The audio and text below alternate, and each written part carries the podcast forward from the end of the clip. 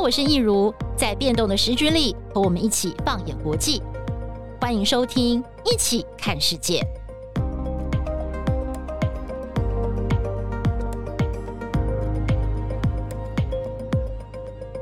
好，欢迎参加我们今天的《一起看世界》Podcast。我是今天的主持人侯乃荣。大家知道，在二零二五年呢，即将迈入超高龄社会。一般印象中，好像以为偏乡的问题会比较严重。不过，其实城市现在也面临同样问题的冲击。那当然了，我们中高龄的就业呢，也变得格外的重要。我们今天呢，节目的现场请来的是新北市劳工局局长陈瑞佳局长，要跟我们来聊一聊中高龄的就业问题。现在在城市，我们也开始越来越关注了。局长好，现在主持人好，各位听众大家好，嘿。局长好，我们刚才聊到说，二零二五年其实超高龄社会就要来临了。对，那当然，其实，在市区我们也感受到这样的现象，对不对？是没有错。嗯、台湾在二零二五年就迈入超高龄社会，就是六十五岁以上的人口占了百分之二十啊。我想这个是全世界应该是老化速度最快的国家之一了哈。所以未来很多高龄者的一个就业，其实是面临到。一个很严重的一个问题啊。对，那我们现在在市区观察到情况，其实市区其实，在偏乡，它可能是我们农业人口，它本来就老化的程度会比较快。嗯、其实，在市区慢慢的这些人口老化了，一样会面临到这样的一个问题。尤其六十五岁以上的人口占百分之二十，那这百分之二十是不是是不是都有工作需求，或是没有工作需求？其实。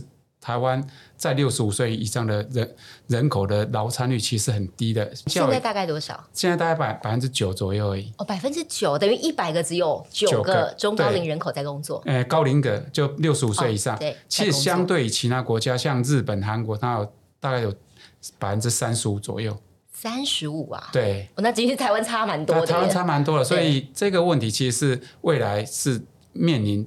不只是国家，甚至整个社会，甚至整个企业，甚至劳工都会面临像一个很严重的一个挑战。哎，那所以高龄者的就业，它重要性在哪里？对一个社会来说，我我想高龄者的一个就业，其实一个高龄者就业其实可以延缓他的一个老化的一个程度。嗯，第二个可以延缓他失智的一个问题，因为现在失智症其实是。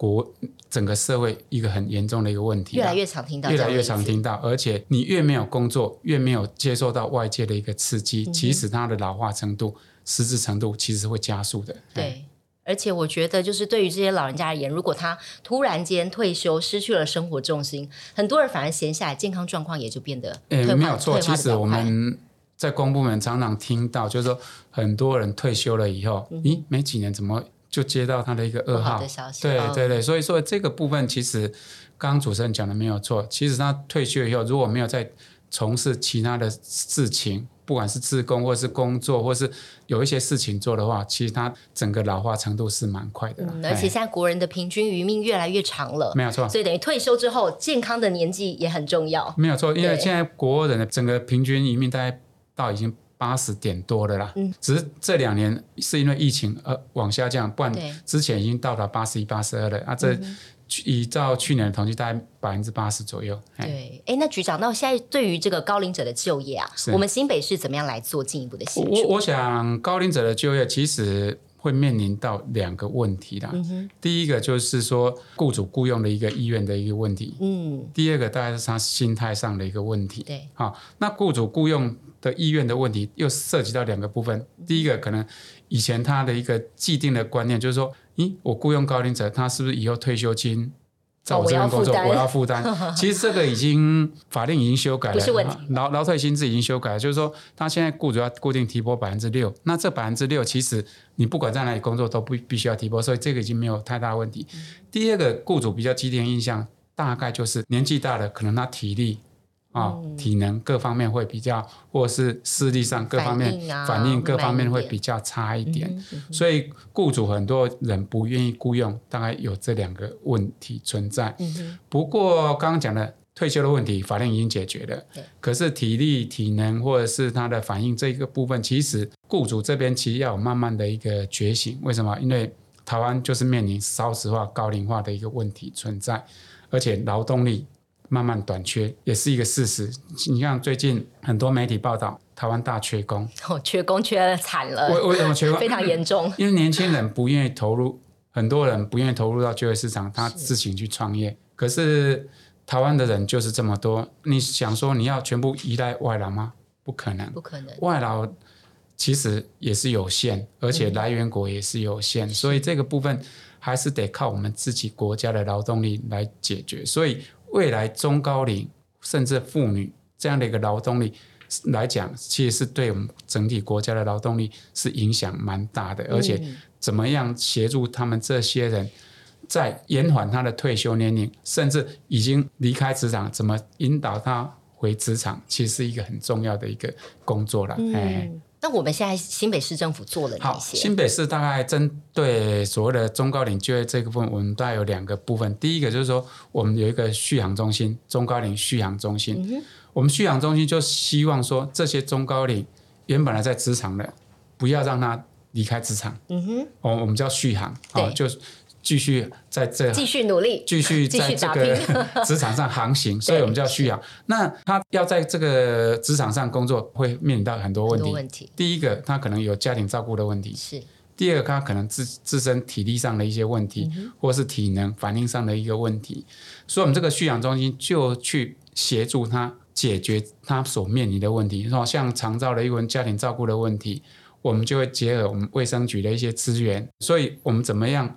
让他说，诶，他有家人照顾的时候，不需要离开这个职场。所以等于他其实，在你们的不同部门可以得到他不同方面的协助。对，因为很多人其实不知道政府部门可以提供哪些措施。我举个例，我们有一个大概三十几岁的女性主管，嗯哼，啊，她爸爸那可能身体不是那么好，需要她请假去照顾，带去看医生啊。可是如果她太常请假，雇主就觉得说，你那么长请假会影响到我的工作，所以他就来求助我们的蓄养中心。那蓄养中心呢，我们就会帮他媒介一些资源。就我刚刚讲的，我们有长照的一些资源，可能很多人都不知道政府有提供这么好的一些措施。嗯、对。那他有些人觉得说，那这些资源我去哪里找？所以来我们蓄养中心，我们会连接到我们市府的相关局处的一些资源，嗯、所以我们就帮他连接到我们社会局的长照资源，好，让他可以。有一些居家看护啊，啊，让他每个礼拜至少有两次的机会啊，去做一些有居服人员到他家去协，可以喘息对喘息服务，那、哦、他就可以不用请假，甚至可以陪他爸爸去看病啊，这是一个。嗯、第二个部分大概就是我我刚刚讲的，我们有所谓的富康巴士啊，那、很多人都觉得说啊，我每次请假我是不是都要？请每次他看病，我是不是都要请假陪他去？可是我们有富康巴士，有居服人员，他要看病的时候，他就可以打电话预约富康巴士。嗯、那这富康巴士就会到他家去接送他。我想这个都是一个资源上的一个连结啦。对，所以基本上我就是说，很多时候大家都听过，可是很多人不知道这些资源去哪里找。对，但很重要，对这其实是政府给大家的一个很良善的美意。没有错，所以我们的蓄养中心就是帮大家连接到这些资源，让你不只是说我刚刚讲的中高龄，如果你是妇女。你可能生完小孩了以后，嗯哼，啊，你有托儿要照顾的时候，我们有一些幼儿园啊，是或托婴中心，我们可以帮你做一些连接。所以这个续航中心其实不只包括中高龄，包括了妇女妇女。对，所以我们是叫妇女及中高龄续航中心，嗯、因为未来我刚刚提到中高龄跟妇女是未来让我们的劳动力增加的一个很重要的一个来源，因为很多人尤尤其妇女，她是结婚了生小孩以后，她可能就退出职场，那我们怎么样？不让她退出职场，哦，这是我们一个工作的一个重点，让它再变成一个有效的劳动力。哎，没有错，没有错。哦、那局长，我想比较好奇的就是说，现在您刚才也聊到缺工其实很严重，所以这些中高龄他们劳动参与率变得很重要。那这些尤其是高龄者，我们说他们可能已经可以退休了，但选择再回到职场来，他可以带给这些雇主哪一些的优势或是好处没有？我我想，我想中高龄一个很大的一个优势，第一个当然他是。工作经验比年轻人来更足的。对。第二个是他的所谓的工作稳定度，啊、因为如果这个工作适合中高龄，对，他就不会轻易离开。嗯哼。因为他中高龄选择工作，当然很多人，尤其高龄者，他的所谓的经济已经不是他优先的考量。他在这个职场上工作快不快乐，这个工作适不适合他，是他一个很重要的一个。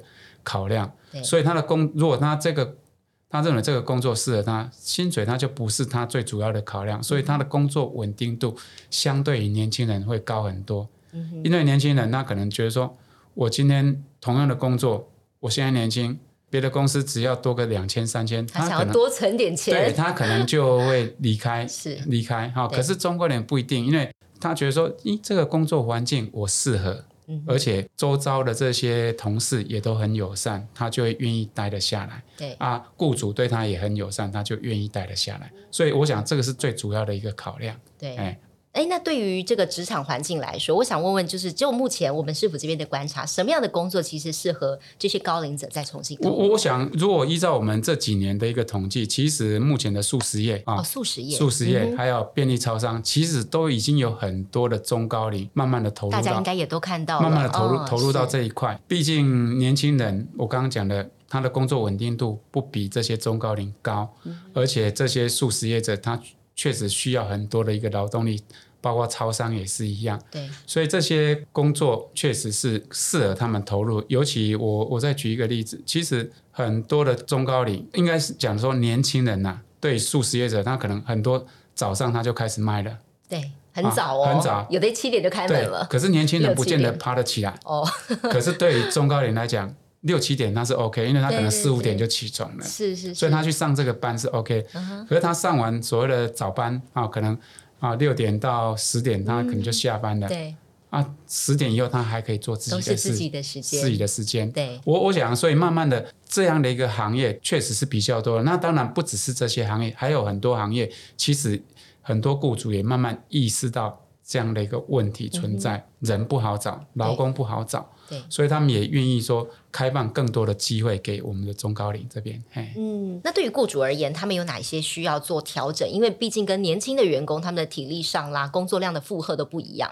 雇主他们需要做哪些调整？我我想，雇主最主要就是说，第一个，他工作流程、工作环境的一个改善，嗯、对中高龄来讲是很重要的。是啊，就像如果有一些需要搬重物的啊，你可能怎么样去？透过一些所谓的辅具，或者是透过一些植物在设计，嗯、让他搬重物的时候可以减轻。我想这个是雇主可以做一些改善。第二个是工作流程的部分。刚我其实我们之前在聊天的时候，我以那个铝塑业来讲，哦，铝塑业缺工也很严重。对，哦、你你看房务人员是房务人员，其实还是大部分都是中高龄。因为年轻人不愿意投入到这一块，确实他是辛苦、枯燥、无味的。是年轻人比较不愿意投入。可是对于中高龄来讲，他一般的擦拭可能还 OK。嗯。可是你要搬搬床、铺床，对他们来讲就很重。对。哦，他们不不太不太合适。可是你如果可以透过一些流程的改善，你本来一个人打扫一一间房间，你是不是可以透过两个人共同来打扫？你铺床的时候就两个人搬床，对，是不是可以减轻这些中高龄劳工的一些负担？嗯、我想这个流程的改善，对于饭店来讲，是不是整个那个工作速度会会不会提升？也有可能，所以这个。变成饭店，他们这边他们要去做一些尝试啊，嗯、做一些改变啊。哎、嗯，对。那对雇主而言，如果说他是有意愿的，但他不知道从何做起，政府这边有相关的资源可以做协助。没有错，就是说我们的不管是中高龄蓄养中心，或者是我们的银发人才据点，其实刚我们提到过，假设有一些必须要透过一些辅具，我们有一些职务再设计的一些经费上的一个补助。对，啊，就是说补助他可能购置一些器材。好，我再举个例，有些年纪大了，他可能视力有老花，嗯，所以他太小的字看不到，对，尤其荧幕上的，那我们可以补助他购买比较大的荧幕，厂家可以来申请，是他可以来申请我们的补助。啊，这个荧幕大了以后，他字体相对放大，他这样看他就会比较方便一点哈。嗯、所以我们会透过一些植物在设计的这样的一个方式的补助，来协助我们企业来改善他的一些工作环境，或是甚至。他的工作流程这样子，所以工作流程的部分，职务再设计，同样市府这边也可以。就是说我我刚刚讲的搬重物，我们可以补助他，类似，因为有时候我们弯下去要搬，可能对年纪大的他腰腰椎很伤，不适合。可是我们可以让他把它慢慢提高，提高到他身体。腰部这边的时候再把它移动，啊、可能对他身体的负荷就不是那么重。好，所以说像这种抬高机，我们就可以透过植物再设计来做一些补助。哎哎。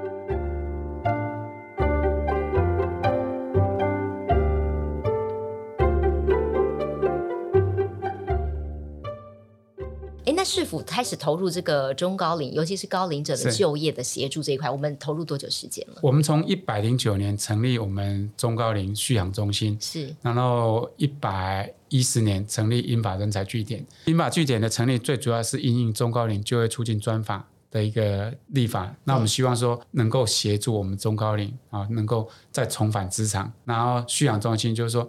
已经在就业的，不要轻易的离开职场。哦，两者中间还是有一点不一样，还是有点不太一样啊。续养就是说，在职场的不要轻易离开。嗯。可是引法的话，就是说，他雇主那边可能他官场歇业，他可能被资遣了啊，他刚好碰到五十几岁这种尴尬的年龄，我们的引法人才据点就希望协助这些人再重返职场这样子。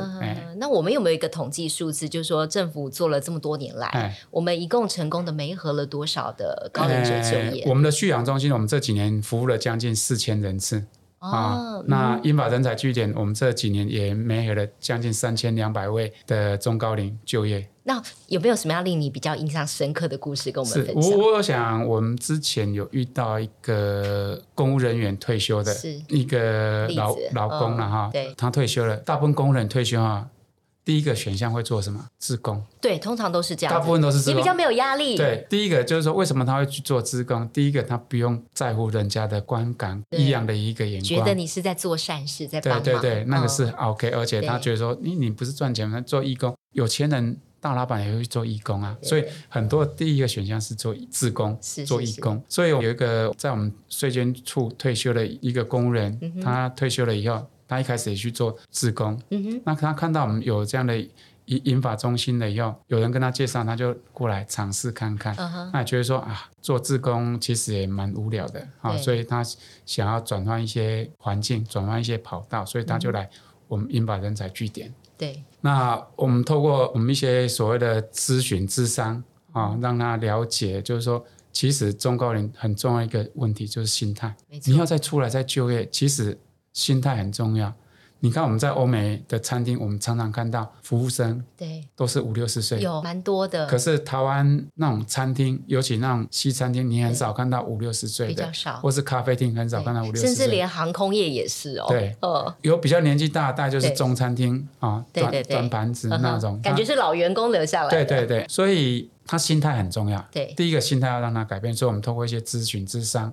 让心态改变。嗯、第二个，我们寻找一些友善的一个企业，对中高龄比较友善的这些企业，我们帮他做一个媒合。嗯、哼所以最后我们帮他媒合到一个目前在我们新北的一个最高餐厅当餐厅服务员。哦、我觉得说我也很钦佩他，因为从公务员转任到餐厅服务员，其实是要一个很大的一个勇气，一个心态上转变了，心态要很健康的去看这样的转换。他毕竟在那边服务，一定会遇到他。以前的工作同事，同事或是他的亲友，或是甚至以前还在工作的这些同事，尤其在我们市府附近嘛，对啊，所以一定会遇到。可是他愿意去做改变，其实是是一个蛮大的一个心态上的一个转变。一开始进去，其实他很不适应，嗯，一定的。第一个月做了十三天，嗯、对，因为对中高龄来讲，他基本上他不希望做全职的，因为他不希望说，我虽然是退休在工作，可是经济不是我最重要的一个考量。他是做快乐的啊，做不要老化，做身体健康的。对，所以他第一个月他做了十三天以后，他打算想要离开，太累了，太累了。嗯，对。可是后来主厨跟一些餐厅的主管跟他。沟通了以后，那觉得说这样子是不是可以再帮你做一些工作上的一个调整？嗯，还是希望他留下来。希望他留下因为其实公务员有一个很好的一个心态，就是说他做任何事情都会尽心尽力的。对，所以后来帮他调整工作，每个礼拜改做两天。哦，那很好哎，人家周休二日，他周休五日。周休五日，所以他改做两天了以后。他后来慢慢的跟同事之间的相处，还有一些工作也比较上手了以后，其实工作就稳定了。嗯，工作稳定了以后，其实到现在已经做了一两年的时间，嗯，现在还是持续在做。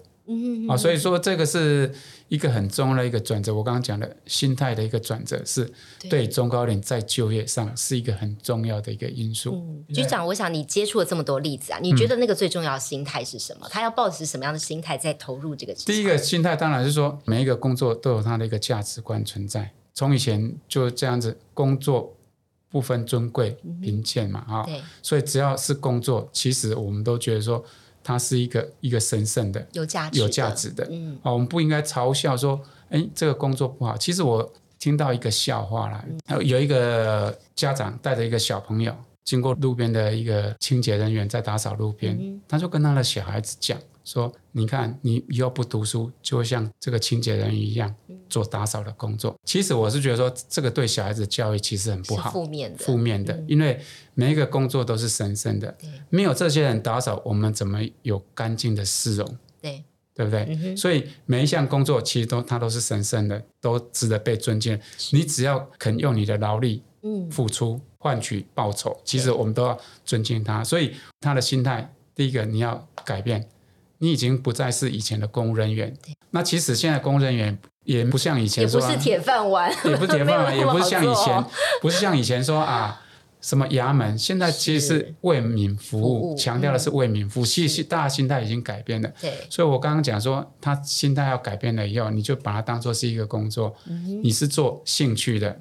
做健康的，你就可以很容易去做转换了。嗯，哎，那这些您接触到的案子啊，中高龄者他可能是退休了，再重新投入职场，最常看到他们比较大的改变是什么？我想他比较大的改变，他身体会比较好，嗯哼，会比较愿意跟人群接触。尤其我们很多公务人员退休了以后，其实他没有办法去跟人家接触，因为他以前公务人员就是比较一个封闭的一个群体，嗯、是啊，比较封闭的群体，所以他退休了以后。除非他自己有意愿，他会跟以前的退休同事聚一聚，不然很多他就是过自己的生活。对，所以过自己的生活久了以后，失智退化其实速度就会很快。嗯哼，所以你如果透过这样的一个工作，其实他的一个健康其实是可以持续的。就我刚刚举的那个例子，他现在已经七十岁了，他七十啊还继续在工作。嗯哼，啊，所以这个其实是未来台湾的一个现象。对，啊，台湾未来。确实是会面临到这样的问题，以后可能六十五岁以后，大家很多人还在工作，嗯啊，尤其像我刚刚讲的，日本他的退休年龄也也大概在七十，那台湾现在是六十三，哦，那还差了七年呢。像韩国已经到七十二、七十三了，嗯哼，随着尤尤其日本，我们都是跟着在日本后面走，因为日本已经超高龄社会，他的老人老人家的人口可能。接近快三分之一，百分之三十以上的，台湾也面临到这个这样的一个问题。所以我之前看到一个日本的一个例子，他九十几岁还是在做看护的工作，九十几岁还可以做看护，对，甚至他有九十几岁在超商，太厉害了，超商工作。所以他为什么有办法做这样的持续在做？第一个，他当然是他自己心态，他觉得说工作是一个很快乐的事情。啊，第二个，工作带给他的一个满足感、成就感、成就感。啊，他可以从工作里面去获得，嗯，所以这个部分就驱使他，就是说我继续工作，人也比较不会老化，嗯，啊，所以这个部分确实台湾未来可能所有的国人，包括你我。都必须会面临到的一个问题啊、嗯，因为其实包括像我自己的父亲，他现在超过七十岁上下，他也还在工作。因为呢，之前他其实有一度想要退休，也退休了那么一两年，后来发现真的太无聊了。因为其实身体健康的状态下，他其实有固定的日常生活，其实是比较好过日子，是没有错啊。其实你有固定的生活，因为每天起来有有有一些事情要做，你就觉不会觉得说起来以后我到底我今天要做什么？对所以你就一直在那里幻想，所以我不晓得大家有没有观察到，嗯、其实现在的老人家的忧郁症其实越来越多哦。啊，为什么？嗯、因为他没有事情做，他就会幻想、幻听啊啊。另外一个，我再举例，刚刚我们一开始讲偏向的问题，对，偏向的第一个，他的寿平均寿命都是比都市来的高，对，为什么？他一直在劳动。可能还在务农啊，对，还在务农。哦、以我自己，我的妈妈现在八十几岁了，嗯、其实她她是没有全职在务农，可是她我们旁边有一个菜园啊，她就会去种种菜。对啊，她其实还是有在做一些劳动的工作、嗯、啊，所以很多很多乡下的这些老人家，其实他每天起来就有一些事情在做，不管是种菜，或是到田里去看一看，其实对他来讲，他就是一个工作。就是他的日常，有一个每天生活的目标，他就是他的一个目标，嗯、所以他就觉得说，咦，不会，感觉不会老，是。啊，就心态上还是比较年轻，可能表面上那个看起来是比较老，可是他心态上是还 OK 的，对，所以这等于是台湾未来的趋势，也是一个世界早就。已经在没有错，其实是我我刚刚讲，我们是跟着日本嘛，啊对，哎，日本，可是我们老化的程度又比日本来得快，嗯哼，啊，因为我们少子化的程度比日本严重严重，是是？对，嗯、因为现在少子化最严重的是韩国，嗯哼，再来就是台湾，台湾。啊，所以为什么韩国的那个退休退休年龄是七十几岁？因为他一样面临到少子化的一个问题啦，对啊，所以我觉得说这个问题我们是一直在跟着在日本，那日本已经演给我们看到，台湾其实应该要也要省思我们下一步要该怎么做，对。对我们刚才一直有提到说，这个再就业的人口他的心态的转变，你觉得对于雇主来说呢？他们雇主的思维应该也要跟以前有些不一样。对，对对其实雇主的思维来讲，其实他也要转变。以前雇主就觉得说，劳动力充足的时候，我随便看登了广告，可能就有一堆年轻人来应征，嗯、等着我选。对，等着你选人。可是现在不一样了，是现在年轻人，你看我们一年出生人口十几万，嗯哼啊。啊，所以慢慢的越来越少，所以年轻人其实也相对的越来越少。对，所以各行各业都缺工的情形底下，年轻人选择的机会多了，他不见得要选择你。第二个，年轻人他自自行创业的也多了。嗯、我们这几年在看，很多年轻人不想受雇，他宁愿自己当老板。那他当老板不不见得是创业大公司，对。他可能创业一个个人工作室之类的，很多。哦，或者是小吃店之类的，然后他。觉得说，当老板比较不用看人家的脸色，对，所以你看，你以前可能是是求人的时候很容易，现在找不到人了，对，所以我们每次我们的就业博览会每次开出来的职缺都很多，嗯、可是实际上会来应征的其实还是不是那么多，嗯，哦，以前可能以前就博会。都是满人潮满满，可是现在不见得了，哦、因为它的管道也多，就业机会也多，所以，所以我说雇主的心态要慢慢改变，你慢慢的要接受我们的劳动力是慢慢的年龄慢慢是往上变中，满、哦、往上升、啊，因为我我想台湾从一百零九年开始，我们的劳动力每年每年减少十万。哦，每一年少这么多啊？对，就是十五岁到六十五岁的人口，每一年减少十万。对，那减少十万就代表这十万十万的劳动力从就业市场里面消失，它就是缺的了。可能一开始大家不会有明显的感受，可是经过了五年、十年，你看一百零九年到现在，一百一十二，对，三四年时间，大家今年就有明显的感受到，尤其疫后，对啊，缺工潮出来了以后，就有明显的感受到啊，所以这个部分。确实，老板的心态要改变，因为你要慢慢接受你的劳工的年龄可能会慢慢往上升。嗯、那往上升的时候，你怎么样去接受他？怎么运用他的优点？对，啊，我我常常讲说，我们管理一个人，尤其像我们当主管的，我们在做管理这样的一个人，每个人都有他的优点跟缺点，所以你要看到他的优点去。分配他的一个工作，而不是永远只看他缺点。若只看他缺点，永远都成不了事。可能担心在先，你就没有去可以了解到他的好处。嗯，所以就像这个我刚刚讲的雇主一样，你要看到中高龄的一个优点，你愿意给他机会，愿、意去尝试用他。我想慢慢的你就觉得说，中高龄其实不会比年轻人不好用。嗯，对，而且他的工作稳定度是。比年轻人来的比较高的，嗯，哎，那目前市府在推展这个部分的时候，有没有遇到一些什么你觉得比较困难，或是我们未来还可以再努力的方向？我想最主要还是企业的一个大家对于中高龄的一个认知的一个问题啦，嗯、所以这个部分我想是未来我们市府必须要去推动了。所以我们在今年，我们首先推动中高龄 友善职场的一个认证，嗯哼，我们就希望透过这样的一个认证，对。让更多人知道，其实中高龄它是在职场上是可以一个用的一个劳动力。对所以未来我们还会持续的在做一些宣导，然后再做这样的一个职场的一个认证，让更多的企业能够投入到使用中高龄劳动力的这样的一个现况。嗯，所以我觉得今天借由这个局长的分享，大家其实可以慢慢的去分析，也慢慢去思考，其实。中高龄或高龄者的就业，其实对于我们劳动市场来说，其实是一个很重要的投入。那它未来也可以变成一个很大的助力。那我们今天呢，就很谢谢局长来到这边跟我们分享了这么多。那这一集的内容呢，也希望让更多人有更进一步的省思。我们谢谢局长，好，谢谢主持人，谢谢。一起看世界 Podcast，我们下回见。